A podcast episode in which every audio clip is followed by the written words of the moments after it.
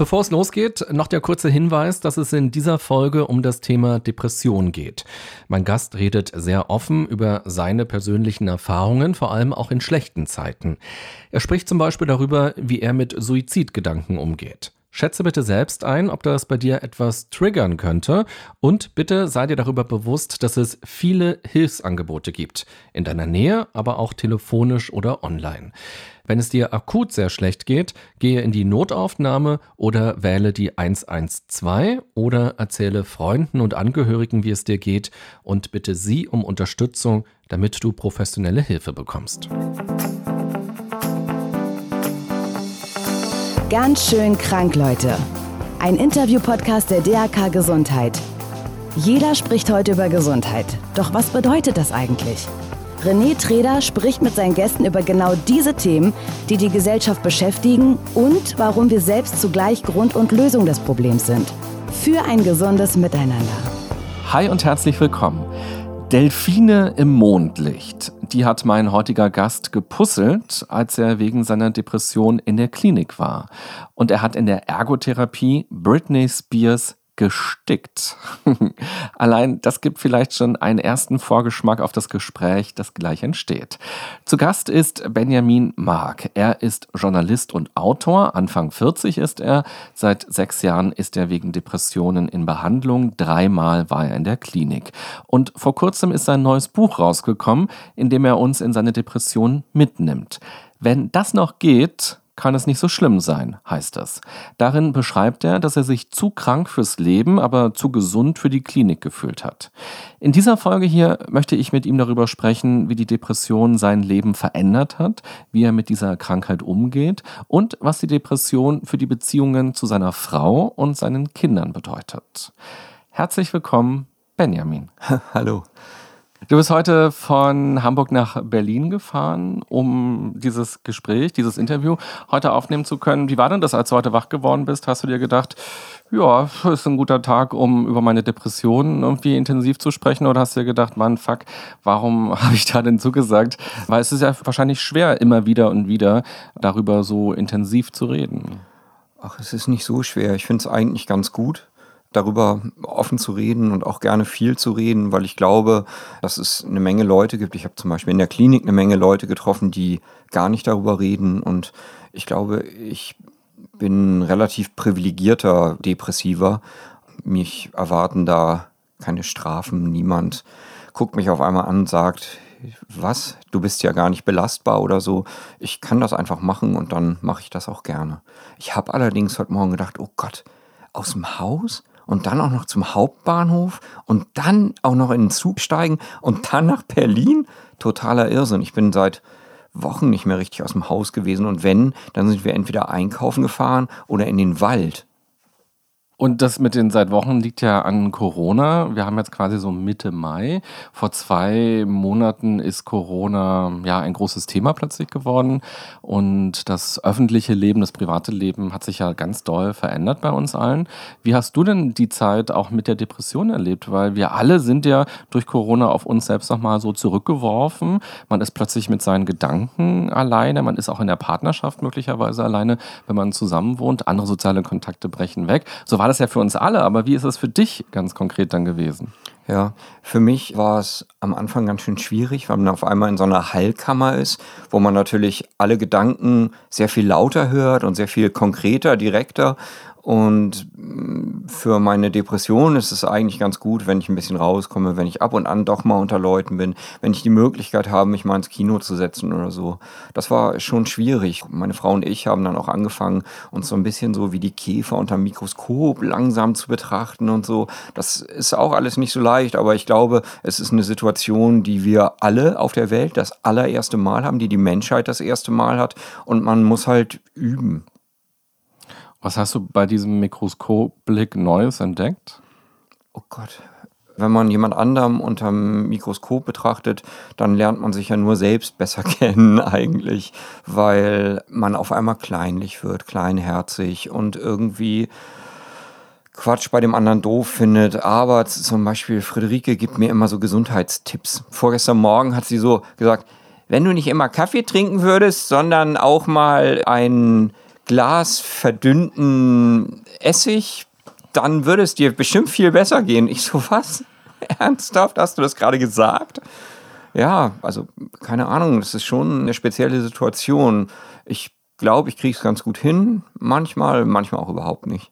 Mhm. Ich habe ja gerade schon dein Buch angekündigt, angedeutet, dass du geschrieben hast.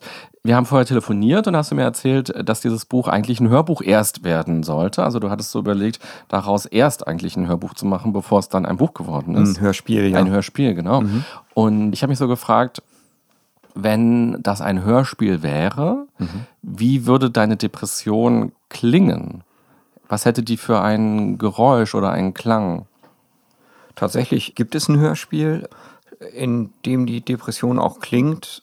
Bei mir ist es vielleicht so, ich glaube, die würde dumpf klingen, mit viel Feedback, so ein bisschen vielleicht wie bei so Noise-Rock-Bands, wo nach dem letzten Lied der Gitarrist irgendwie die Gitarre fallen lässt und man dieses Feedback hört, das immer lauter wird, dass man am Anfang vielleicht noch interessant findet, dem man zuhört, in das man sich reinhört, darin Strukturen zu erkennen meint und es wird aber immer lauter und immer aufdringlicher und irgendwann kann man es nicht mehr aushalten. Ja, so wäre es wahrscheinlich. Und klingt die Depression immer so oder klingt die auch verschieden?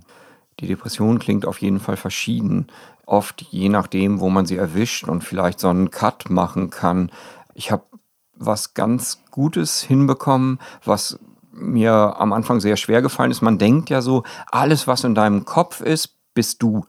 Und dann muss es auch wichtig sein und dann muss es auch bedeutsam sein und dir was über dich sagen und so weiter. Und ich habe das relativ lange geglaubt und mittlerweile versuche ich zu unterscheiden zwischen nützlichen und nicht nützlichen Gedanken. Mhm. Also im Sinne von Gedanken, die okay sind und Gedanken, die mir nicht gut tun, weil die führen eben meistens in so depressive Abwärtsspiralen, in so Feedback-Schleifen, die sich halt sehr schnell bei mir sehr stark verstärken können und auch eben ganz starke körperliche Nebenwirkungen haben. Menschen, die Depressionen haben, werden das kennen, wie schnell was aus dem Kopf kommen kann und eben auf den Körper geht, wie schnell man sich zusammenzieht, die Muskeln angespannt sind, der Nacken sich anfühlt wie zwei Säcke mit Steinen, man sich kribbelig in Armen und Beinen fühlt oder als würde man mit Salzsäure durchblutet sein, so. Und durch diese Übung, die Gedanken nochmal so zu unterteilen, nützlich und nicht nützlich, wird dann der Klang der Depression leiser? Es ist halt ein zweiter wichtiger Schritt dabei, wenn man so sagt, nützlich, nicht nützlich. Das ist eigentlich keine Übung, sondern so ein bisschen wie Sachen wegwerfen oder da behalten. Der Klang wird nicht unbedingt leiser. Ich glaube, bei meinem letzten Aufenthalt in der Klinik habe ich was ganz Gutes gelernt von meinem Psychologen. Der hat gesagt, kann es vielleicht sein, dass man manche Sachen nicht mit Denken lösen kann. Ich versuche dann meistens irgendwie auch aus meinem Kopf rauszukommen. Das ist ein bisschen komisch, weil sowohl als Schriftsteller als auch als Depressiver, das ist, glaube ich, die große Gemeinsamkeit, verbringt man einfach sehr, sehr viel Zeit in seinem Kopf und was davon ist jetzt, sagen wir mal, eine depressive Gedankenmaschine und was ist kreativ, was führt zu irgendwas, was führt einen vielleicht zu einem interessanten Gedanken, auch wenn man durch ein dunkles Tal muss. Das ist manchmal schwer zu unterscheiden. Und ich hatte auch tatsächlich, nachdem das Buch und das Hörspiel fertig waren, große Schwierigkeiten, wieder aus meinem Kopf rauszukommen. Und ich glaube, das ist auch das, was letztlich dazu geführt hat, dass ich ein drittes Mal in die Klinik gegangen bin. Und welche Erfahrungen machst du mit diesem Gedanken, dass sich nicht alle Probleme durch Nachdenken lösen lassen? Wie lässt sich das dann in Handlungen auch übertragen? Man versucht halt aus seinem Kopf rauszugehen. Ich häkle relativ viel. Ich hänge irgendwie mit meiner Familie rum. Ich versuche mich irgendwie mit Dingen zu beschäftigen. Ich handwerke viel zu Hause, baue Regale oder Hochbeete. Solche Dinge. Also ich versuche eben Dinge mit den Händen zu machen und praktisch aus dem Kopf in die Handlung zu kommen. So. Mhm. Ja, ich habe ja schon gesagt, Britney Spears hast du gestickt. Wie geht das? Sticken, ich habe da so eine ungefähre Vorstellung, wie das geht, aber wie stickt man Britney Spears? Ja, sticken kann man nur machen oder kann ich nur machen, wenn man in der Klinik ist, weil man braucht wahnsinnig viel Zeit dafür.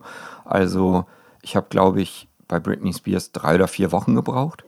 Und das Beste daran ist eigentlich, jeden Stich kann man halt wieder rückgängig machen. Und ich glaube, für jeden Stich, der geblieben ist, gibt es drei oder vier, die halt wieder weggekommen sind. Und ich habe dann einfach immer so weitergemacht. Das Gute ist, dass das Sticken relativ freundlich zu einem ist das nimmt einen so an der Hand und sagt, komm mal mit, wir sticken jetzt was und dann stickt man so ein bisschen und dann sieht das ein bisschen aus wie Haare und dann sieht es ein bisschen mehr aus wie Haare und dann wieder ein bisschen weniger, dann kann man wieder was zurücknehmen. Dann nimmt man das Bild ein bisschen weiter weg und denkt, oh, das ist doch schon ganz gut. Und so fummelt man sich dann da rum und das ist auch eine geile Zeitmaschine auf eine Art, weil man fängt so an, den ersten Stich zu machen, macht dann so weiter, ganz konzentriert, guckt auf die Vorzeichnung und guckt hoch und dann sind zwei Stunden vorbei. Es ist ziemlich gut, gerade wenn man einen der Tage hat, die man eigentlich nicht ertragen kann, so, wo man nur darauf wartet, dass man wieder ins Bett kann, dann ist Britney Spears Sticken das Beste, was man machen kann. Also du hast irgendwie durch eine Zeitung geblättert, hast ein Foto von ihr gefunden und hast dann auf ein Stück Stoff Britney Spears mit Bleistift gemalt. Oder wie muss man sich das vorstellen? Wir waren in der Kreativwerkstatt und da lagen so ein riesiger Stapel alte Galas, so Klatschzeitschriften und so. Und ich habe gedacht, oh, ich würde gerne irgendwas sticken. Ich wusste gar nicht warum. Irgendwie hatte ich Lust zu sticken. Und dann habe ich gedacht, okay, du stickst jetzt irgendwen, den du irgendwie interessant oder gut findest, den du gern hast. Und dann habe ich so geguckt und habe dann Britney Spears gefunden, habe die so mit Butterbrotpapier, wie richtig früher, als man Asterix und Obelix abgepaust hat, habe hab die so abgepaust einigermaßen, habe das dann nochmal nach, bin nochmal so ein bisschen nachgegangen, habe geguckt. Und dann habe ich das so übertragen auf den Stoff und habe dann irgendwie versucht, das irgendwie mit Farben und Stichen irgendwie hinzubekommen. Irgendwie hat es auch Spaß gemacht, weil klar war, dass man das nicht gut hinbekommen kann, sondern dass man irgendwie auch versagen würde. Und ey Mann, ich war in der Psychiatrie. Was ist der bessere Ort, um irgendwie mal anständig zu versagen und das entspannt zu nehmen? Du hast gesagt, es ist besonders gut an so tristen Tagen, die besonders schlimm sind, irgendwie aus dem Bett rauszugehen. Wann hattest du denn zuletzt so einen Tag und wie gehst du mit sowas heute um, wenn du nicht in der Klinik bist, sondern in deinem Familiensetting? Hm.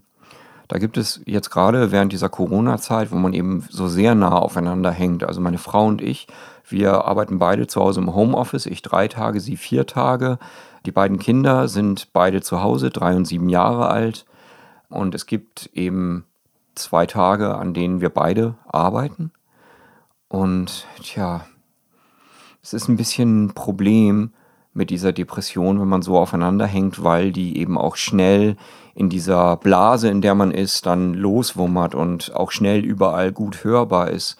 Und es ist natürlich auch schnell so, man muss aufpassen in der Beziehung, dass man die Depression bei sich nicht komplett wegdrückt, aber dass eben die Depression auch nicht immer das Totschlagargument ist. So, ey, ich kann die Küche nicht aufräumen, mir geht's gerade total scheiße.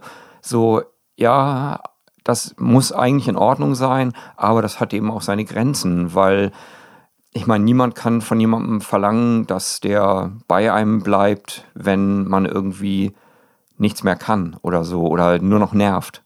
Mhm. Und das kann relativ tricky sein in einer Beziehung, auch in so einer langen Beziehung wie bei Friederike und mir. Wir sind seit zwölf Jahren verheiratet, 18 Jahre zusammen. Und hast du manchmal Angst, dass sie sich trennen könnte wegen der Depression? Irgendwie nicht. Meistens ist es so, wenn es bei uns mal richtig, richtig kracht und das macht es dann auch, dann kriegen wir beide ziemlich schnell wieder die Kurve.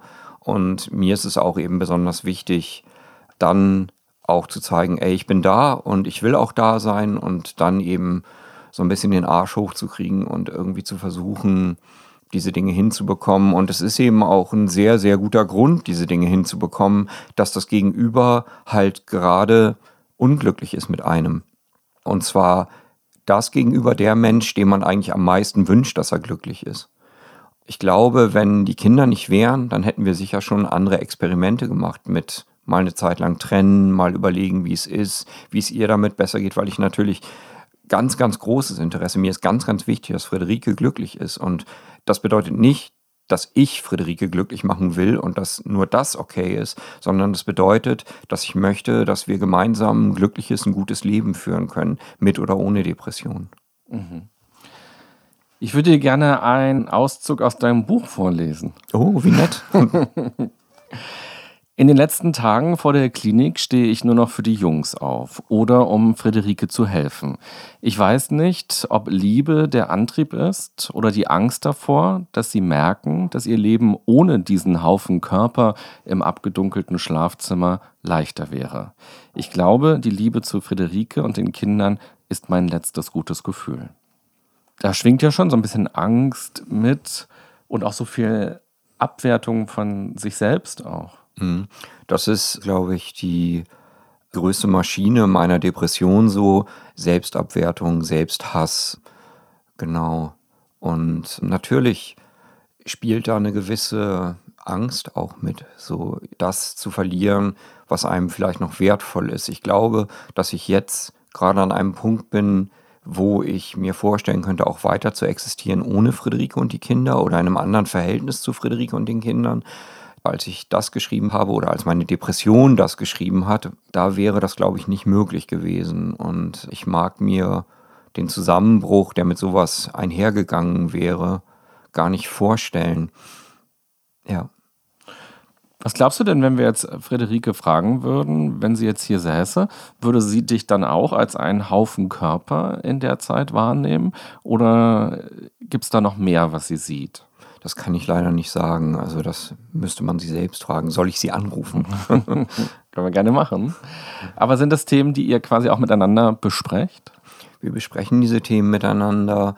In der schweren depressiven Zeit haben wir ein relativ pragmatisches Verhältnis zueinander. Da geht es dann so weit, dass ich sage, ey, krieg hier erstmal die Sachen klar, du musst mich nicht im Krankenhaus besuchen, mhm. wenn du keinen Bock hast oder keine Zeit hast oder wenn dich das stresst. Das letzte Mal hat sie mich gar nicht besucht. Ich sage auch den Kindern, ey, ihr könnt gerne kommen, wenn ihr wollt. Wenn ihr nicht wollt, dann kommt auf keinen Fall. Mhm. Ich bin für euch da, ruft an, wenn ihr mich braucht. Im Zweifel, wenn ich gerade in einer Therapie oder so bin, dann rufe ich innerhalb von einer Stunde zurück. Also praktisch für die anderen da zu sein, ohne zu verlangen, dass die anderen jetzt auch nochmal extra für einen da sind. Mhm. Und da man damit praktisch noch eine zusätzliche Belastung ist über die gedankliche Belastung, Papa ist jetzt im Krankenhaus oder Benjamin geht es gerade schlecht hinaus. Mhm. Ja, ja, du hast auch so geschildert in dem Buch, dass du mit deinem Sohn darüber ja irgendwie redest oder dein Sohn das ja auch mitkriegt, der Theodor, ja. der ist jetzt sieben. Genau.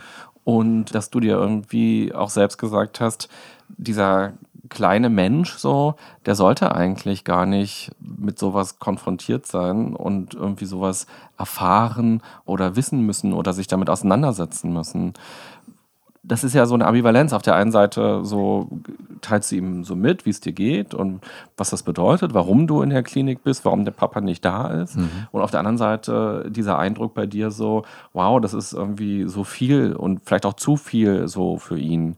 Ich habe auch so gedacht, als ich so sieben war, das Wort psychische Erkrankung oder so, kannte ich gar nicht so. Ich habe so Erwachsene mitbekommen, die vielleicht auch anders waren oder die sich anders verhalten haben oder die dann auch weg waren vielleicht, wo man dann auch wusste, okay, die sind krank, denen geht es gerade nicht gut so. Mhm. Aber so das Konzept von einer psychischen Erkrankung habe ich erst sehr, sehr viele später so erfahren. Wie gehst du mit dieser Ambivalenz um, die du beschreibst? Ja, auf der einen Seite ist es natürlich so, dass ich Theo und auch Wolf, dem Kleineren, das gerne ersparen würde. Gleichzeitig ist es eben so. Und ich habe die Erfahrung gemacht, dass Kinder relativ viel aushalten. Und ich habe die Erfahrung gemacht, auf ganz unterschiedlichen Ebenen, also sowohl in meiner Beziehung zu Friederike als auch in meiner Beziehung zu den Kindern, dass eben Offenheit und Augenhöhe eigentlich das Beste ist. Ich glaube, in den düsteren Ecken, in den halb erzählten Sachen, in den geschönten Sachen, ich glaube, da erwachsen den Kindern die schrecklichsten Fantasien und deshalb weiß Theodor, dass er mich alles fragen kann, mir auch alles sagen kann. Wir haben gerade relativ große Probleme zwischendurch auch zu Hause gehabt, eben wegen dieses Totschlagsargument Depressionen und weil es mir eben doch immer wieder nicht so gut ging und ich mit relativ vielen Sachen eben da auch mich dann konfrontiert sehe. Aber da haben wir dann ausgemacht, dass wir alle mit der Familie auf Augenhöhe eine neue Regelung ausmachen. Es gibt die Regelung, wenn Theodor durchdreht, dass er erstmal rausgeht, um sich zu beruhigen. Das klappt ganz selten. Aber wir wollen das eben auch ausweiten aufeinander, dass Friederike sagen kann, geh raus und beruhig dich. Ich zu Friederike sagen kann, geh raus und beruhig dich. Aber auch Theodor zu den Älteren sagen kann, geh raus und beruhig dich. Oder Wolf. Ähm, wir müssen mal gucken, wie das funktioniert. Aber ich glaube, das könnte interessant sein und ich glaube eben auch hier wieder Augenhöhe zu schaffen, offen zu sein, zu sagen, okay, Mama und Papa haben gerade ein paar Probleme, es ist gerade kompliziert, eben weil wir auch so viel aufeinander hängen. Wir wollen auf jeden Fall zusammenbleiben, aber es ist gerade scheiße, es ist gerade nicht so Schmetterlinge im Bauch und verliebt sein, sondern eher so ein bisschen diese hartes Brotphase, die man ja in langen Beziehungen auch immer mal wieder hat. Ja, und Kinder haben ja auch so ihre ganz eigenen Erklärmodelle für das, was sie so wahrnehmen. Du hast geschrieben, dass Theodor auch so eine Theorie geäußert hat und die lautet so. Ich glaube, Papas psychische Krankheit ist, dass er Tag und Nacht verwechselt. Eigentlich ganz süß. recht, recht schlau, könnte man sagen, ja. Ja, also er hat mich halt schon erlebt, einige Male, ich sag mal so am Ende, bevor ich in die Klinik gegangen bin, da gibt es eben diese Nächte, in denen man nicht schläft, die man auf dem Sofa verbringt äh, und diese Tage, an denen man nicht aus dem Bett kommt. Diese aller, aller schlimmsten Tage, an denen man irgendwie morgens aufwacht und denkt, man kann diesen Tag nicht schaffen, der ist nicht zu schaffen. Und das ist schon sehr hart.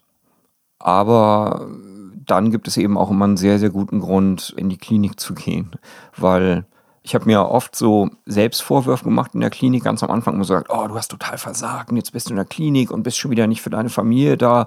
Und ich habe mir dann irgendwann beim letzten Mal jetzt gesagt, okay, wir überspringen mal diese ganze Selbstvorwurfssache und versuchen halt direkt irgendwie dafür zu sorgen, dass es mir möglicherweise besser geht. Und mein Bild dafür war so ein bisschen, es gibt halt ein paar Sachen an einem Schiff, die kann man reparieren, solange es im Wasser ist. Und für ein paar Sachen muss es halt irgendwie aufs Trockendock. Und die Klinik ist eben so mein Trockendock, in das ich offenbar manchmal muss. Ich habe auch mittlerweile nach diesem dritten Mal meinen Frieden ein bisschen damit gemacht und habe gesagt, okay, das Spiel ist nicht, ich darf nie wieder in die Klinik, sondern es geht eher darum zu sagen, okay, das könnte ein Teil meines Lebens sein, es könnte sein, dass ich da immer mal wieder hin muss, aber dann ist es eben auch am besten für alle Leute um mich rum, die mich gern haben, die mich lieben, wie auch immer, dass ich dann dahin gehe. Und damit fahre ich, glaube ich, gerade so ganz gut im Kopf. Dass man dann direkt in diese Corona-Sache rasselt, das ist natürlich schwierig, weil eben diese Hallkammer entsteht, in der alles nochmal lauter ist und nachdrücklicher. Aber auch das sehe ich im Moment auch eher vielleicht wie eine interessante Übung, wobei man natürlich auch sagen muss, dass wir in einer sehr privilegierten Situation sind. Wir haben zum Beispiel keine Geldsorgen. Auf dem Weg hierher habe ich mich mit dem Taxifahrer unterhalten und er sagte, ah, wo geht's jetzt hin? Ich so, ach, zu so einer Aufnahme. Was hast du gemacht? Ach, ich habe so ein Buch geschrieben über Depressionen und dann sagte er so, ja, kannst du auch gleich nochmal erzählen von den Depressionen, die wir alle gerade haben, weil vielen Leuten natürlich gerade ganz viel Sicherheit einfach wegbricht. Das tut es bei uns nicht eigentlich. Damit haben wir ganz großes Glück, das weiß ich auch. Es war auch in der Klinik immer so, dass ich das Gefühl hatte, irgendwie habe ich gar keinen richtigen Grund hier zu sein, gar keinen richtigen Grund krank zu sein. Es gab dann schon sehr, sehr viele Leute, die irgendwie am Rand der Gesellschaft existierten, die vielleicht nicht arbeiten konnten, ihre Beziehung verloren haben, jemand ist gestorben oder sie sind sehr krank, haben immer große Schmerzen. Das habe ich alles nicht. Ich habe halt nur diese manchmal sehr krasse Depression. Manchmal denke ich, Glück gehabt, ganz großes Glück gehabt. Manchmal denke ich, fuck, oh, ich hätte so gern so einen Grund, dann könnte ich den wegackern. Ist diese Ursachenfrage für dich eine große Frage immer noch? Also viele Menschen mit einer psychischen Erkrankung stellen sich ja die Frage so, warum habe ich das? Oder eben auch, warum habe ich das? Ausgerechnet. Also man kann ja die Frage ganz unterschiedlich betonen und da ganz unterschiedliche Denkrichtungen eingehen. Du hast in einem anderen Interview auch mal gesagt, dass dir eigentlich jetzt nichts Schlimmes passiert ist, was für dich so rational begründet, warum das so ist. Du mhm. hast ein bisschen angedeutet, die Beziehung zu deinen Eltern, dass die trotzdem ähm, in einer gewissen Form belastet war oder anders war, als du dir das rückblickend vielleicht auch wünschen würdest. So als kleines Kind nimmt man die Eltern ja erstmal so als das Absolute wahr und hinterfragt es nicht. Und irgendwann später stellt man vielleicht fest, oh stopp mal, die haben ganz eigene Probleme, Sorgen oder auch vielleicht psychische Erkrankungen oder Belastungen, mhm. die sie nie so richtig angegangen sind, die aber für mich als Kind dann trotzdem eine Belastung waren oder als Jugendlicher. Mhm. Wie ist das bei dir gewesen? Ja, also ich beschäftige mich eigentlich nicht mehr so sehr damit, wo das herkommt. Ich beschäftige mich im Moment eher damit, wie es weitergeht, wo es hingeht, was in meinem Kopf passiert. Man sagt so im Hier und Jetzt sein ich habe auch in meiner ganzen Therapiezeit, also ich bin seit sechs Jahren erkrankt, war in verschiedenen Gruppentherapien, bin relativ durchgehend bei Therapeuten gewesen und Therapeutinnen. Und es ist eben so, dass ich in der ganzen Zeit auch jetzt niemanden so richtig gefunden habe, dem ich das irgendwie in die Schuhe schieben wollte oder wo ich sagen würde, das wäre der Grund. Es ist, glaube ich, einfach so, man sucht sich seine Verwandten nicht aus. Verwandte sind nicht wie Freunde, sondern man ist eben so zusammen, auch während einer sehr prägenden Zeit, während der Kindheit und manchmal schwingt es eben besser miteinander, manchmal funktioniert es besser miteinander, man versteht sich besser und manchmal nicht so sehr und möglicherweise lebt und denkt und handelt man dann auch so ein bisschen aneinander vorbei. Ich glaube, ich war für meine Eltern ein sehr schwieriges Kind. Meine Eltern waren für mich auch recht schwierige Eltern, aber ich glaube, das liegt weder so richtig an mir noch an den Eltern, sondern einfach an den Umständen, dass ausgerechnet wir da zusammen rumhingen in Badowik, in unserem Bungalow. Sind das Themen, die du heute mit ihnen noch verhandelst? Mein Vater ist vor einem Jahr gestorben und meine Mutter ist relativ schwer darauf ansprechbar. Ich glaube, die hat keine Lust darüber zu reden, hat, glaube ich, auf eine Art auch ein schlechtes Gewissen, ohne das haben zu müssen. Das sage ich ihr. Ihr tut es eben sehr, sehr leid, dass es mir mitunter so schlecht geht. Insofern, nein, reden wir nicht wirklich darüber. Mhm. Es ist interessant, ich habe mich jetzt ein paar Tage sozusagen mit deinem Leben irgendwie befasst. So, ich habe dein Buch gelesen, ich habe mir Interviews durchgelesen und angehört, andere Interviews. Und auch jetzt gerade ist es so mein Eindruck, wenn wir über deine Eltern reden, mhm. dass das sozusagen sehr sehr distanziert und weit entfernt mhm. ist, auch wenige Worte im Grunde genommen. Und wenn du über Friederike zum Beispiel redest, über eure jetzige Beziehung, mhm. ist es sehr bildreich, sehr intensiv, da kommen viele Anekdoten, viele Geschichten, ja. die du so erzählst. Also es sind zwei ganz verschiedene Erzählweisen. Ja, es ist natürlich auf der einen Seite so, dass Friederike mir eben sehr nahe steht. Wir verbringen jetzt gerade unser Leben miteinander. Das Leben mit meinen Eltern habe ich eben vor vielen Jahren mehr oder weniger abgeschlossen. Bin dann in das nächste Level.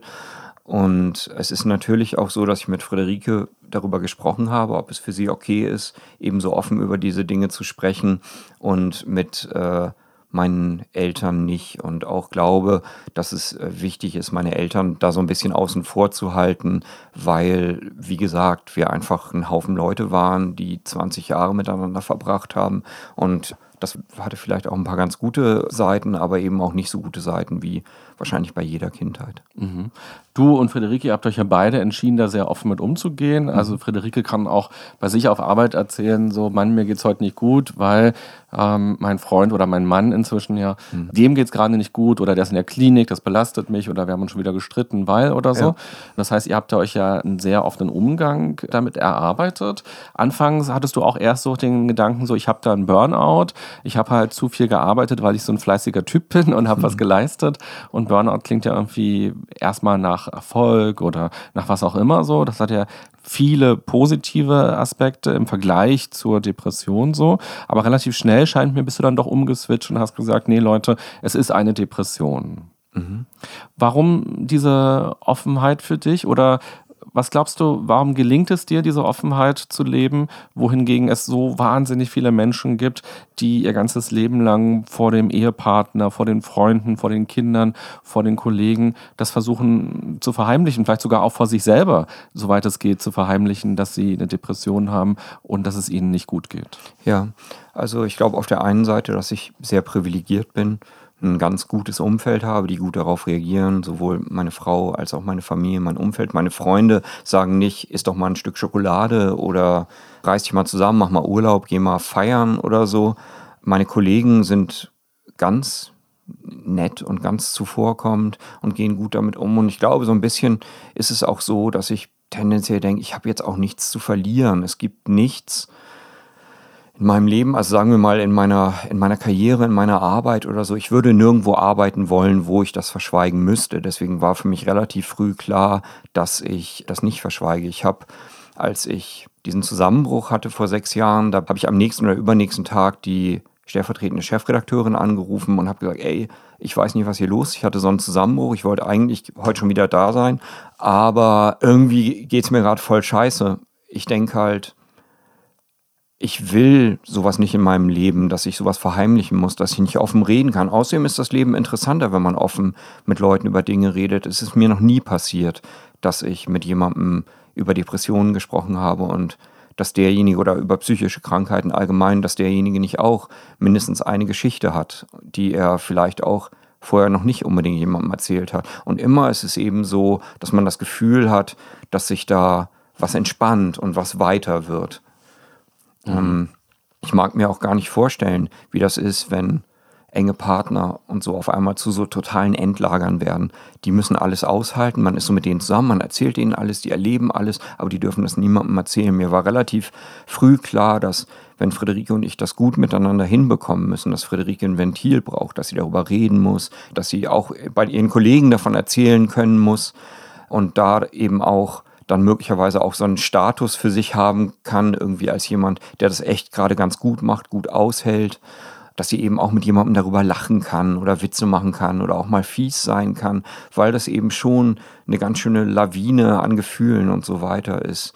Ich habe neulich gehört, die kleine Schwester einer Freundin von mir, einer Bekannten von mir, die ist mit jemandem seit zwölf Jahren zusammen und vor drei Jahren hatte der auf einmal eine Psychose. Und zwar so, dass die Polizei denjenigen abholen musste und ihn weggebracht hat. Er ist dann zurückgekommen, die sind eben sehr lange zusammen. Und da ist es dann eben immer mal wieder so, hey, das sind jetzt gerade zwei doofe Monate, zwei doofe Jahre, zweieinhalb doofe Jahre, aber es war ja schon mal gut und vielleicht wird es ja auch wieder so gut.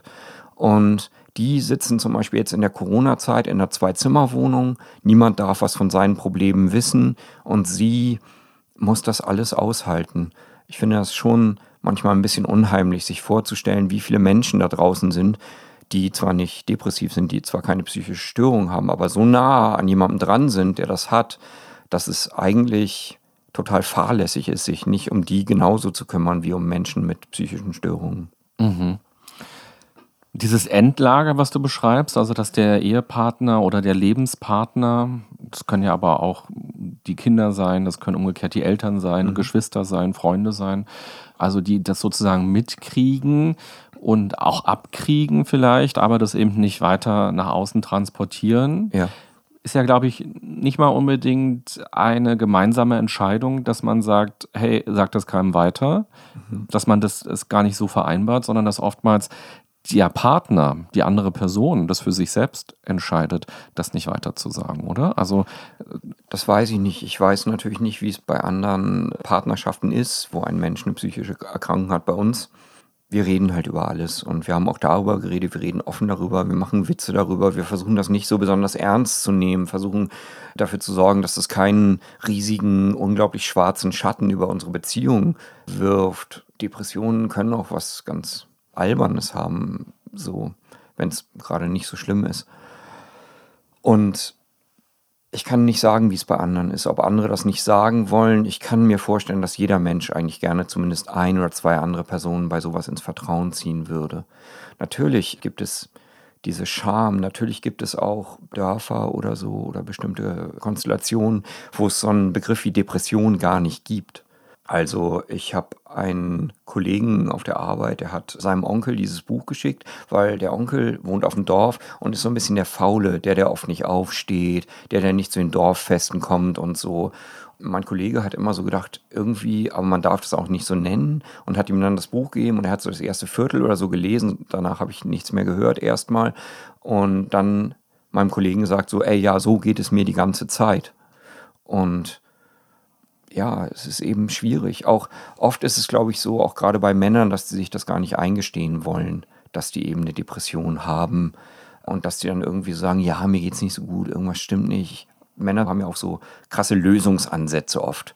Ich bekomme viele Nachrichten von Frauen meist, nicht alle, aber viele, die halt sagen, oh danke, dass du das so in Worte fassen konntest. Ich habe mich in vielen Stellen auch wiederfinden können und ich finde es gut, dass du damit so offen umgehst. Bei Männern ist es eher so, ja, hallo, ich habe auch eine Depression. Ich bin seit 40 Jahren krank und alter. Ich bin viel, viel kranker als du. Aber mir ging es am allerbesten, als ich mal barfuß auf Knien durch den Himalaya bin ein halbes Jahr, während mir Gnus die Haare vom Kopf gefressen haben. Die wollen mein Problem direkt gerne lösen, sind aber auch sehr kompetitiv darin, wie schlimm es ist, wie schlecht es ist. Oft, also auch nicht alle, aber also aus meiner kleinen Erfahrung sagen wir, wir reden hier von 100 Mails oder so. Das ist natürlich in Wahrheit nicht, wie sagt man, belastbar. Das mhm. sind keine belastbaren Zahlen. Aber so wie du das beschreibst, wird ja, finde ich, schon ganz schön deutlich, was so im Miteinander die Herausforderung sein kann, dass erst einmal die Person, der es nicht gut geht, das für sich auch anerkennt und sich auch traut, nach außen zu gehen und eben deutlich zu machen, mir geht es gerade nicht gut, da ist irgendwas, was mit mir gerade nicht stimmt. Meine Gedanken sind komisch oder ich habe sie nicht im Griff. Meine Emotionen sind anders, als ich mir das wünschen würde. Sie ziehen mich runter, sie lähmen mich, ich habe keine Energie. So, ich will bestimmte Sachen jetzt nicht, obwohl ich mir wünschte, dass ich sie wollen würde. Also das heißt, es braucht ja erstmal eine gewisse Offenheit von der einen Person und es braucht von der anderen Person dann halt auch die Bereitschaft, darauf zu reagieren, dazu zu zuzuhören, sich das anzuhören, auch verstehen zu wollen, wie es der anderen Person geht und auch im Dialog zu bleiben und nicht, wenn es dann halbwegs wieder läuft, dann das so abzuhaken und zu sagen, na gut, da reden wir jetzt nicht mehr drüber. Das war ein peinliches Versehen, was da letzte Woche passiert ist, so. Das darf nicht vorkommen, so. Wir müssen jetzt wieder funktionieren, sondern ja, weiter im Gespräch zu sein, im Austausch zu sein und das überhaupt sich zu trauen, diesen Dialog. Was, glaube ich, was die frustrierendste Sache ist, die ich erlebt habe in der Klinik, im Gesprächen mit meinen Mitpatienten und Mitpatientinnen. Und was vielleicht auch das Wichtigste ist, man kann niemandem helfen, der sich nicht helfen lassen möchte. Man kann das nur selber anfangen. Du kannst niemandem sagen, du bist depressiv, wenn der das für sich nicht eingesteht, wenn der sich nicht helfen lassen will. Du kannst jemanden mit ganz offensichtlichen Depressionen kannst du auch in die Klinik stecken, aber das wird nichts helfen, solange der nicht einsieht, dass er Depressionen hat, dass er irgendwie krank ist, dass sich Dinge ändern müssen. Mhm. Und es kann sehr, sehr beängstigend sein, Dinge ändern zu müssen. Also die Vorstellung, dass man, man spricht so von Glaubenssätzen, dass so bestimmte Glaubenssätze einfach Quatsch sind und man die abräumen muss. Aber was kommt dann? Was sind die neuen Glaubenssätze? An was soll ich dann glauben? Woraus besteht dann meine Persönlichkeit? Das ist natürlich sehr, sehr schwer, eben gerade weil ich die Erfahrung gemacht habe, dass man, bevor man zusammenbricht, bevor die Depression wirklich ausbricht und es nicht mehr weitergeht, man sehr, sehr stark an seinem Mantel gearbeitet hat. Man ist immer härter außen geworden, auch immer starrer, das Konzept von sich und die Kommunikation zwischen außen und innen, also sowohl emotional als auch alles andere, ist immer stärker gestört gewesen. Und das dann wegzugeben, dieses schreckliche, aber funktionierende Verlies einfach zu sprengen und zu sagen, jetzt kommt was Neues, das ist schon eine echte Herausforderung. Das kann große Angst machen. Mhm. Als du in einem der Klinikaufenthalte warst, bist du 40 geworden. Mhm. Da kriegt man ja normalerweise ganz viele E-Mails und SMS und WhatsApp-Nachrichten, wo Leute schreiben, hey, herzlichen Glückwunsch zum Geburtstag, Benjamin. Ich wünsche dir einen schönen Tag und weiß ich nicht, tolle Gäste und Kuchen und Sonnenschein. Was mhm. machst du denn heute? Das ist ja eine ganz typische Frage, ja. die man dann so gestellt bekommt. Was hast du den Leuten geantwortet?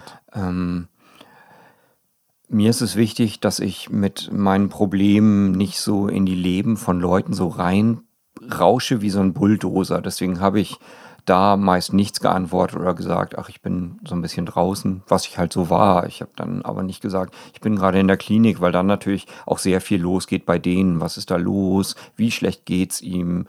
Will der sich umbringen? Was ist mit der Familie? Und so einen Raum möchte ich nicht irgendwie mit so einer kurzen SMS bei den Leuten einnehmen.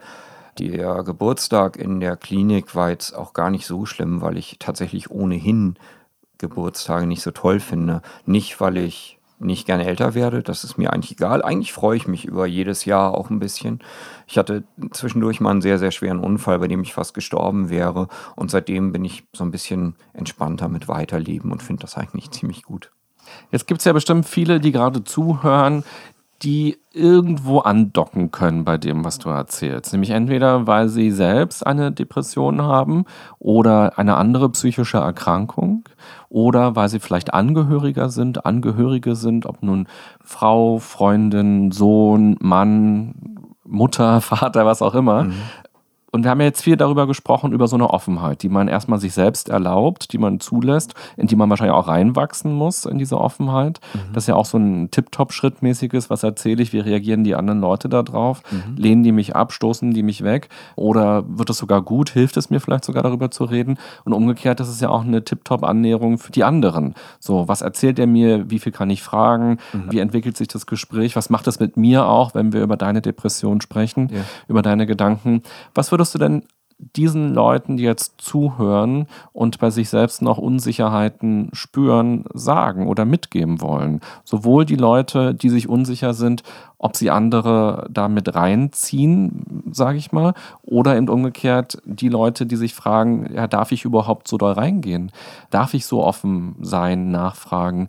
Und darf das ein Thema so doll sein oder ist es schöner, wir blenden das aus und haben einen schönen Tag? Ja ich tue mich immer ein bisschen schwer damit, anderen Leuten Ratschläge zu geben, weil ich natürlich nur von mir selbst ausgehen kann. Bei mir selbst kann ich sagen, dass es mein Leben interessanter gemacht hat, offen darüber zu sprechen, dass es mir Raum geschafft hat, eine bestimmte Weite geschaffen hat und dass es mir auch eine Menge gute Gespräche darüber gab. Es gibt auch eine Menge gute Gespräche über andere Sachen, aber ich finde es eigentlich gut, offen darüber zu sprechen. Meine Regel ist so ein bisschen, du kannst mich alles fragen und ich werde auch versuchen, auf alles eine Antwort zu finden. Ich habe gemerkt, immer wenn man Dinge verschweigt, wenn man Dinge nicht sagt, dass die machtvoller werden, dass die schwärzer werden, dass die mehr Raum greifen. Mir erscheint es gefährlicher, diese Dinge in sich wachsen zu lassen, weil die eben auch zum Teil dann der Depression werden können und zum Teil dieser Konstruktion werden und die Depression dann mehr Masse bekommt und noch schwärzer und düsterer wird, das würde ich der nicht zugestehen wollen, mich in so ein Verlies zu sperren. Und damit fahre ich sehr gut. Ich weiß nicht, wie andere Leute sich fühlen. Was ich vielleicht sagen kann, ist, ich habe eigentlich, wie gesagt, fast immer gute Erfahrungen damit gemacht. Und ich rede nicht nur mit Akademikern oder anderen Schriftstellern. Ich rede darüber irgendwie mit den Betreuerinnen in der Kita. Ich rede mit meiner Postbotin darüber. Ich rede, ich weiß nicht, eigentlich, also ich dränge das nicht jedem auf, aber wenn wir in einer Situation sind, wo sich das gerade ergibt, wenn meine Postbotin sagt, ja komisch, du bist seit drei Wochen hier, sage ich, ich bin krankgeschrieben, sagt sie, was hast du? Und ich sage, ah, ich habe so Depressionen und es ist gerade ein bisschen schwierig. Und dann sagt die Postbotin, oh ja, da kenne ich auch jemanden. Und meistens ist es eben so, dass da eine Öffnung auf beiden Seiten stattfindet. Und ich glaube, dass es oft auch so ist, dass möglicherweise sich da auch was zusammenfügt, wo vorher so eine Mauer war, wo der andere vielleicht was gespürt hat oder gedacht hat oder aber sich nicht getraut hat zu fragen. Und ich könnte mir auch vorstellen, dass es eine größere Gemeinsamkeit gibt. Und ich glaube, man kann da sehr gut vorspüren, was will der andere wissen, was lieber nicht. Wie spreche ich denjenigen gut an? Es gibt ja dieses Paradoxon, dass viele Leute denken, sie wären sehr, sehr offen, wenn sie zum Beispiel jemand Homosexuellen auf seine Homosexualität ganz direkt ansprechen, aber dass dann jemand, der homosexuell ist, eben vielleicht auch genervt ist, irgendwie ständig darüber reden zu müssen und sich ständig erklären zu müssen. Ich glaube, da muss man einfach gucken, wie es von Fall zu Fall ist und wie sich beide damit wohlfühlen. Mhm. Du hast von so einem Konstrukt gesprochen, was dann die Depression werden kann. Und mein Eindruck ist, in dem Moment, wo man selbst nicht offen darüber spricht, was mit einem ist oder wie es einem geht, dass dann auch sehr schnell Lügen kommen. Man spricht Lügen aus. Man würde der Postbotin zum Beispiel schon nicht mehr sagen, man ist krankgeschrieben, sondern man würde vielleicht sagen, ich schreibe an meinem neuen Buch und bin deshalb so viel zu Hause mhm. oder ich bin im Homeoffice oder was auch immer. Man würde anfangen zu lügen mhm. und man drückt die ähm, Leute aus seinem Umfeld dann mit in dieses Lügenkonstrukt, weil Friederike müsste der Postbotin dann ja eben auch nächstes Mal das bestätigen. Du müsstest dann ja zu Friederike sagen, übrigens, ich habe heute der Postbotin gesagt, dass ich mein neues Buch schreibe. Das geht dir ja nichts an, wie es mir geht. Also wenn die dich mal fragen, fragt, denkt dran, was ich ihr gesagt habe. So. Und so beginnt so ein Lügenkonstrukt plötzlich. Und vor allem sind ja auch diese ganzen Lügen, die so ein Funktionieren vorgaukeln, wo man vielleicht gerade nicht funktioniert, eigentlich auch Schmieröl für so eine Maschine, in der alle sich nur auf der Oberfläche begegnen und sagen, hey, wie geht's dir? Super. Mhm. Und ich finde, dass jeder das Recht hat, dass es ihm mal schlecht geht oder oft schlecht geht oder dass er eben eine Depression hat, was noch was anderes ist vielleicht, als dass es einem mal schlecht geht. Ich glaube, der Unterschied zwischen es geht einem manchmal schlecht oder man ist melancholisch und eine Depression ist, dass eben bei einer Depression die Gedanken einen angreifen, dass die wirklich im Kopf einen angreifen und einen auch zerstören wollen. Das ist, glaube ich, der große Unterschied zwischen, es geht einem gerade nicht so gut oder man grübelt gerade ein bisschen viel und man hat eben eine wirkliche Depression, wobei ich nicht sagen möchte, das eine ist schlimmer als das andere oder wichtiger als das andere. Ich glaube nur, dass es ganz gut ist, das voneinander zu trennen. Und naja, es ist auch eine Krankheit einfach. Ja. Und wenn die Postbotin dich fragt, warum bist du zu Hause und du bist zu Hause, weil du dir dein Bein gebrochen hast oder ja. weil du gerade eine Chemotherapie machst, weil du ja. Krebs hast, dann ist es auf der gleichen Ebene wie ich habe eine Depression. Ich, ich arbeite krank. gerade an meinem Bruch. Ja, und ähm, ich glaube, die Gefahr ist bei diesen Lügen, dass dann auch so eine Selbstverleugnung ganz schnell einsetzen kann. Ja. Weil in dem Moment, wo ich eben den anderen Leuten auch gar nicht sage, was ist, heißt es ja auch, mir darf es gar nicht so gehen. Also ich bin jetzt ja noch falscher, als ich mich sowieso jetzt schon fühle, weil ich muss es ja verheimlichen und der Lebenspartner oder wer auch immer im sozialen Umfeld bei einem ist und mit reingezogen wird in so ein Lügenkonstrukt oder auch vielleicht von sich alleine anfängt zu lügen, um zu schützen, ja. der macht ja so eine Komorbidität, heißt es in der Psychologie, also ja. entsteht eine Mitkrankheit quasi. Hier im Podcast habe ich vor einigen Monaten mit Michaela ein Interview gemacht, sie ist alkoholabhängig mhm. und das war für mich so ein ganz bewegendes Interview, weil sie so erzählt hat, dass keiner aus ihrem Umfeld sie darauf angesprochen hat, obwohl sie klimpernd mit ihrer Handtasche ständig auf Klo gegangen ist, ja. um Alkohol nachzukippen. Und was das plötzlich macht, wenn alle um dich herum dieses Theater quasi mitspielen mhm. und du eigentlich ja tiefer in so eine Krankheit reinrutschst und noch schwerer da eigentlich rauskommst. Ja. Meine Sorte von Depressionen ist was, was eigentlich auch gesellschaftlich total anerkannt ist. Finde mich nämlich so scheiße, dass ich hochfunktional bin, dass ich immer ganz, ganz viel arbeite, ganz, ganz viel mache und so weiter. Und das hat mir natürlich auch auf der Arbeit auf eine Art eine Karriere beschert, die ich vielleicht sonst nicht gehabt hätte oder vielleicht auch schon, aber weniger schmerzhaft. Und auf eine Art ist es natürlich auch was, wo dann die Leute sagen, wieso? Der ist doch total super, der arbeitet, der macht es richtig toll, der ist so. Einmal habe ich zu meinem Chef gesagt, oh, ich kann gerade nicht, ich gehe gerade total die Wände hoch, ich muss jetzt leider nach Hause, tut mir total leid. Und er so, hm, gerade heute wirkst du irgendwie besonders gut. Und ich glaube, dass es Krankheiten gibt, die eigentlich von unserer Gesellschaft und von unserer Gesellschaftsstruktur eigentlich ganz gern genommen werden, weil eben äh, die Erkrankten so hochfunktional sind. Und ich glaube, dass wir eben, was du gesagt hast, wenn alle das Schauspiel mitspielen, ich glaube, dass wir eben einander viel mehr zugestehen müssen, dass wir eben auch verletzlich sind, dass wir eben nicht so eindimensional sind, dass wir eben nicht nur funktionieren. Ich glaube, dass darin aber auch eine ganz große Chance liegt, einander besser kennenzulernen, vielleicht feinere Fähigkeiten zu entdecken beieinander und die auch sein zu lassen und nicht nur eben dieses stumpfe Abarbeiten, Funktionieren und so weiter. Ich könnte mir vorstellen, dass das der Gesellschaft, darunter mache ich es jetzt mal nicht, dass es der Gesellschaft ganz gut tun könnte, wenn wir da eben offener zueinander sind und vielleicht unsere Oberfläche ein bisschen poröser werden lassen und ein bisschen sichtbarer werden mhm. in der Welt. Mhm. Ich würde dir an der Stelle vielleicht gerne noch ein Zitat vorlesen aus deinem Buch. Und zwar nimmst du uns da so ein bisschen mit in, ja, was du denkst, so in deine Gedanken und in deine Selbsteinschätzung quasi auch. Ja. Und zwar lautet der Absatz so. Ich bin der einzige Mensch, der kein Mensch ist. Ich bin das Montagsmodell einer Menschenattrappe und habe aufgehört zu funktionieren. Ich bin defekt, ich muss mich unter einem Bett verstecken. Ich muss in mein Bett und aufhören zu existieren, wenigstens bis zum Abendbrot. Ich glaube, ganz viele wissen gar nicht, dass sich das so anfühlen kann. Ja. Mein Lektor, mit dem ich das Buch durchgegangen bin, hat an manchen Stellen gesagt, Benjamin, gehört hier nicht ein Aber oder ein Doch hin? Das, das haut so direkt aufeinander und eigentlich hängen die beiden Sachen nicht so richtig zusammen. Und es gibt aber eben, sagen wir mal, diese depressive Logik oder so, die halt immer stringent abwärts geht, immer weiter runter und immer härter zu sich selbst und da können eben solche gedanklichen Kaskaden von Selbstabwertung passieren, wo man denken würde, das passt aber so gar nicht zusammen als gesunder Mensch oder wenn man selbst gerade gesund ist. Aber in diesen Momenten passt das alles genau zusammen, weil es nur darum geht, sich selbst runterzumachen, sich selbst kaputt zu machen, sich selbst zu erniedrigen und sich abzusprechen, Teil von irgendwas überhaupt sein zu dürfen, überhaupt einen Wert zu haben. Und wenn das bei dir passiert, wie kommst du da wieder raus? Ich glaube, in letzter Zeit ist es nicht mehr so stark passiert. Ich habe es nicht mehr so stark passieren lassen.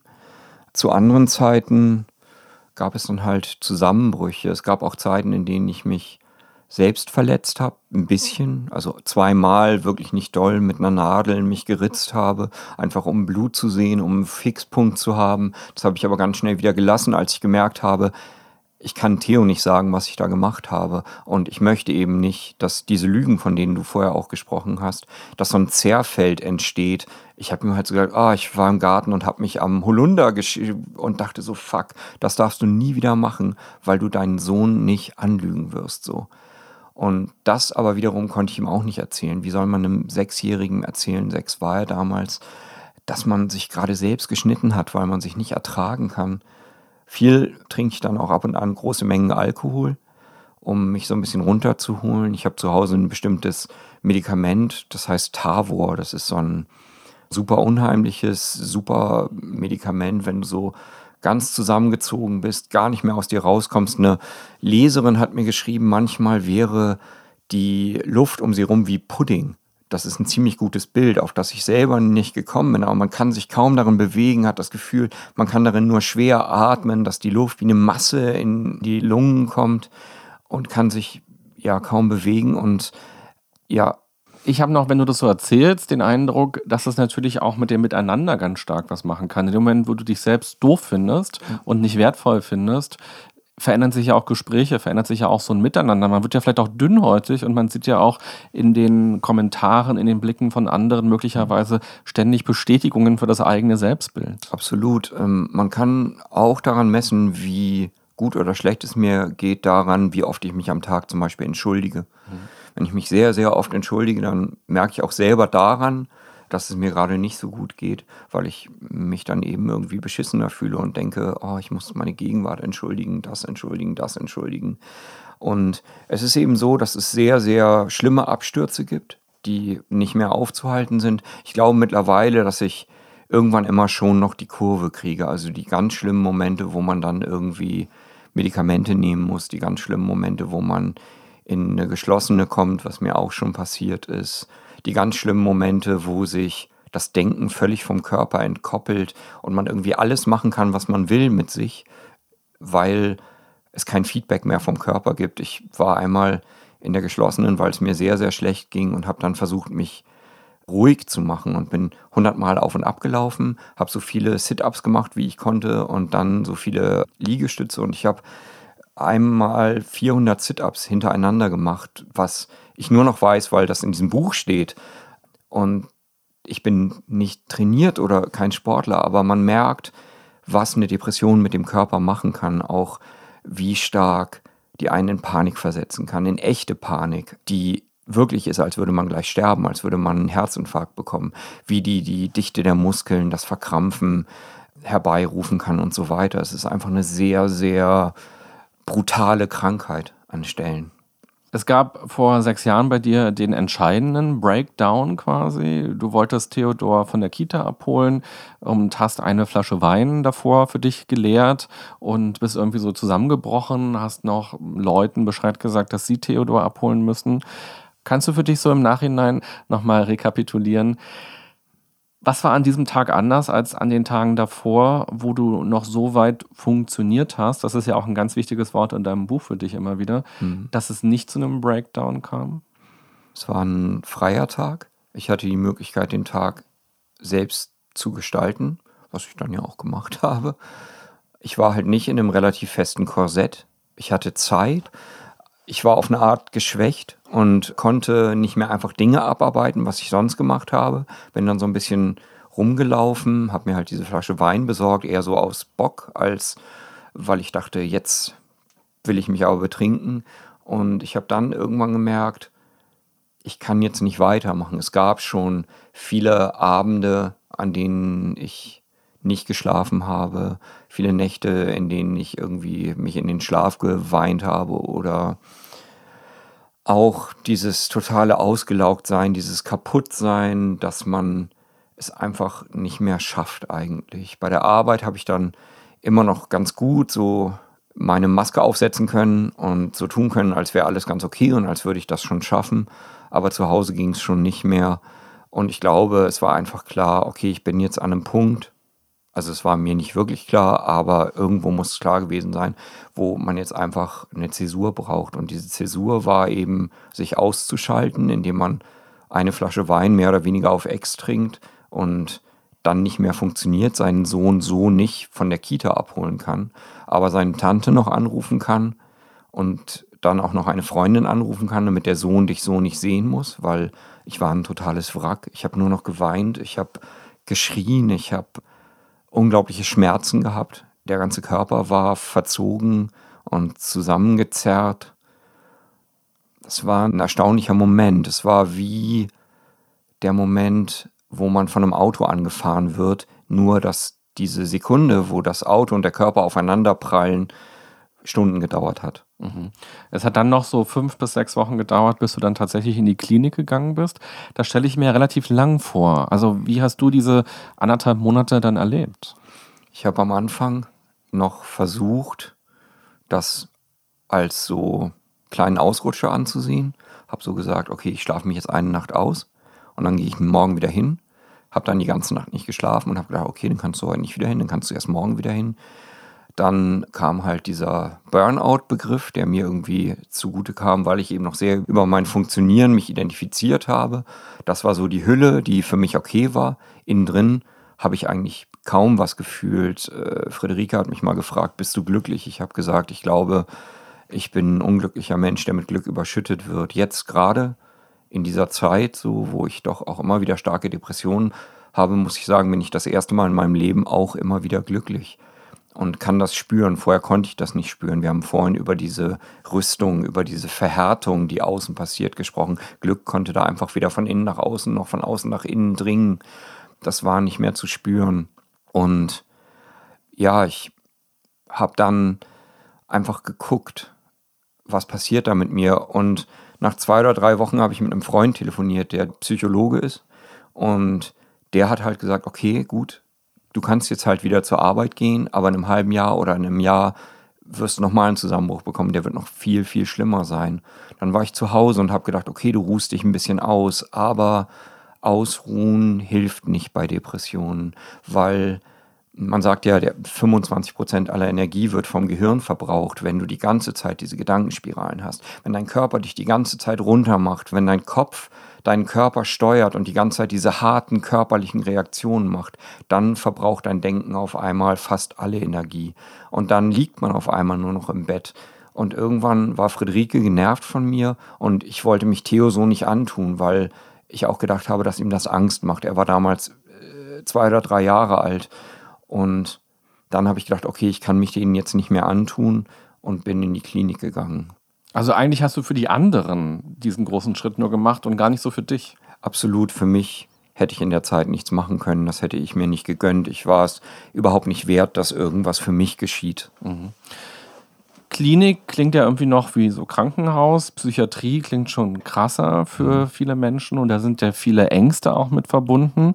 Viele Menschen scheuen sich davor, haben Angst, oh Gott, wenn ich mich jetzt einweise oder wenn ich eingewiesen werde, was hat das für Konsequenzen für mein Leben? Komme ich da wieder raus? Was machen die da mit mir? Mhm. Kannst du uns so einen kurzen Einblick geben, und vielleicht auch den Leuten, denen es nicht gut geht und die mit dem Gedanken spielen, ob eine Klinik etwas für sie sein könnte, auch Angst nehmen? Ja, ich bin großer Fan von unserem Gesundheitssystem geworden, weil auch wenn es schwer ist, einen Psychologen zu finden, auch wenn es bei manchen Kliniken schwierig ist, da reinzukommen in kurzer Zeit, ist es doch so, dass man relativ leicht sich Hilfe suchen kann.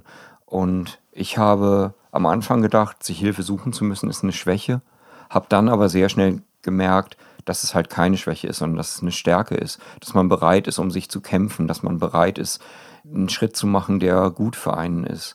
Und ich bin auch ein großer Fan von Kliniken, was ich vorhin gesagt habe. Manchmal muss das Schiff aufs Trockendock, manchmal muss man eben die ganzen Verpflichtungen und alles von außen wegnehmen, damit man erstmal anschauen kann, was da überhaupt los ist. Ich bin dreimal mittlerweile in derselben Klinik gewesen und ich muss das klingt jetzt ein bisschen komisch, aber ich muss sagen, es wird von Mal zu Mal besser. Die Menschen da kennen mich, ich kenne die Klinik, ich kann mich mehr mit mir selbst beschäftigen und nicht mit diesem, ich bin jetzt in dieser Klinik, ich habe da einen prima Arzt, der sich gut um mich kümmert.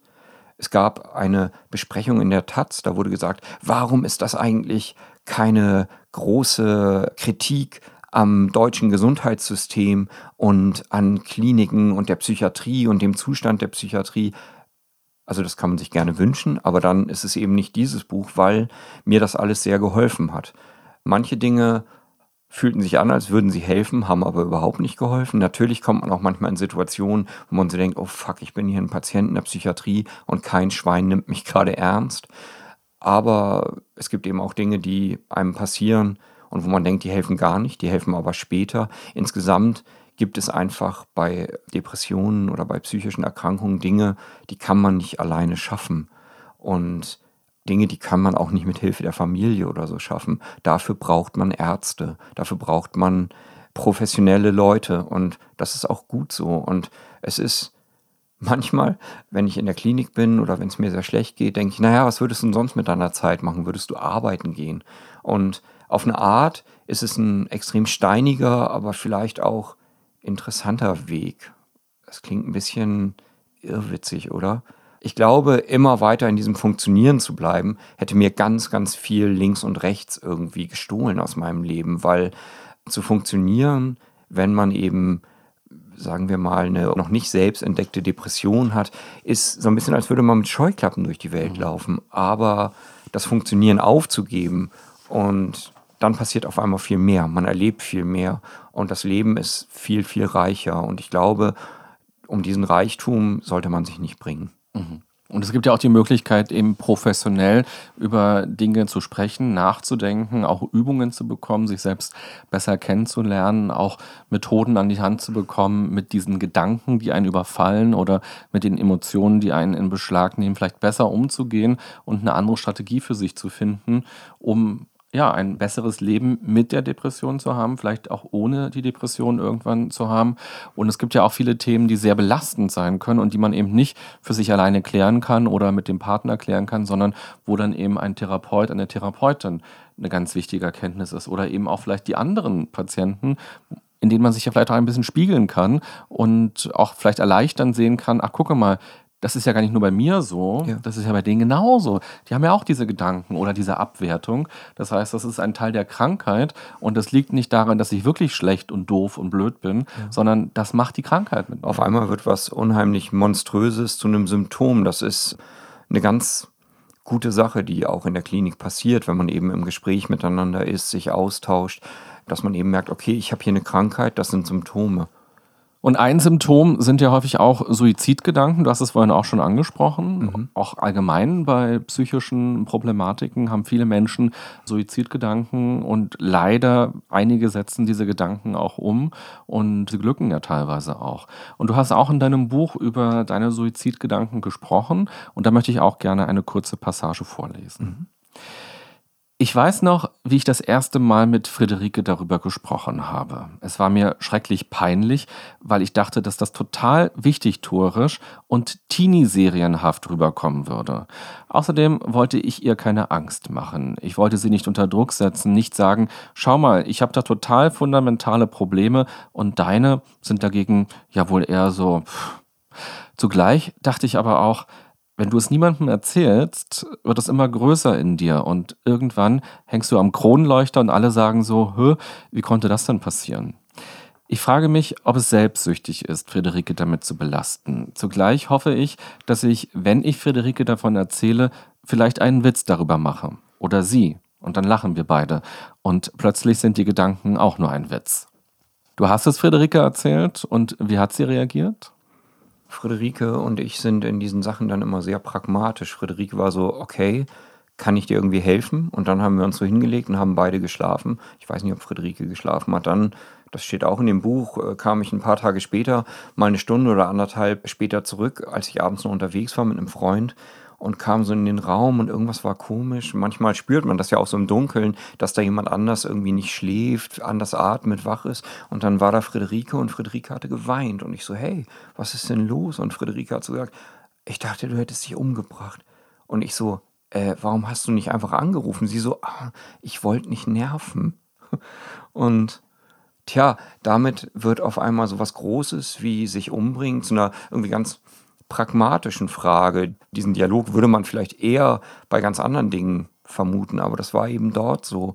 Und auch da glaube ich ganz fest daran, dass es wichtig ist, eben diese Dinge zu erzählen, diesen Dingen Raum und Platz zum Atmen zu verschaffen und eben das mit jemandem zu teilen, um eben alles, was man mit Depressionen allein in seinem Kopf behält, wird unendlich viel größer. Alles, was man ausspricht, wird auf eine Art, naja, zu einem Satz. Es ist ganz wichtig, bei Depressionen ist mir aufgefallen, bei mir ist es ganz wichtig, gute Sätze für mich zu finden, gute Bilder zu finden, wie zum Beispiel dieses Schiff. Ich habe gemerkt, dass es eine ganz gute Sache gibt. Das klingt so ein bisschen merkwürdig. Also ich nenne die Gefäßsätze. Ich stelle mir so riesige Porzellangefäße vor, dickwandig oder Lehmgefäße, echt groß mit einem echt schweren Deckel drauf vor. Und auf diesen Gefäßen steht so ein Satz. Zum Beispiel auf dem einen steht, meine Kinder wachsen nicht ohne Vater auf. Und das ist halt das Gefäß, in das alles reinkommt, was mit Selbstmordgedanken zu tun hat. Das funktioniert echt ziemlich gut. Und das Gute ist, das funktioniert auch dann noch gut, wenn ich mich so scheiße fühle, dass ich für mich überhaupt nichts machen würde, weil ich tue es ja für die Kinder. Meine Kinder wachsen nicht ohne Vater auf. Und das funktioniert sehr gut. Oder wenn ich im Krankenhaus bin, alle, die mich gern haben, wissen, dass das hier der richtige Ort für mich ist. Und Bilder, Sprache, etwas auszusprechen, für etwas Worte zu finden, ist wichtig, weil es eben die Dinge in Verhältnis rückt. Und auf eine Art kann man sie dann in so ein kleines Setzkästchen stellen. Und sonst sind sie eben uferlos und groß und umhüllen einen und können schreckliche Dinge mit einem anstellen. Und wie häufig habt ihr solche Gespräche dann so im Alltag? Also wie oft sagst du, so jetzt ploppen bei mir wieder negative Gedanken auf, müssen ja gar nicht direkt schon Suizidgedanken sein, mhm. sondern einfach extrem negative Gedanken. Wie oft entscheidest du dich über die Schwelle zu gehen und Friederike daran teilhaben zu lassen? Und wie oft sagst du auch für dich, mir geht es gerade nicht gut, aber ich will nicht immer darüber reden. Ja, also wir reden tatsächlich relativ selten miteinander darüber. Tatsächlich ist es ja so, manchmal gibt es so Zeiten, da denken Friederike und ich, wir haben uns gerade gar nicht so gern. Dann merken wir, mit Kindern und Arbeit und allem haben wir einfach zwei Wochen lang nicht richtig miteinander geredet. So, dann reden wir miteinander und alles ist wieder klar und in Ordnung. Ich rede relativ selten darüber. Ich glaube, Friederike merkt oft, wenn es mir nicht so gut geht. Und da haben wir uns eben auch jetzt diesen Workaround ausgedacht, dass Friederike zum Beispiel mich einfach rausschicken kann. Mhm. Oder ich Friederike oder wer auch immer wen. Und das ist eigentlich ganz gut. Mir fällt es auch schwer, wenn es mir schlecht geht, eben um Dinge zu bitten. Und dann ist es gut, wenn der andere einem manchmal so eine kleine goldene Brücke baut. Mhm. Und das hilft eigentlich ganz gut. Und diese goldene Brücke, ist das etwas, was man im Vorfeld quasi miteinander festlegt oder kann das auch etwas ganz Spontanes sein?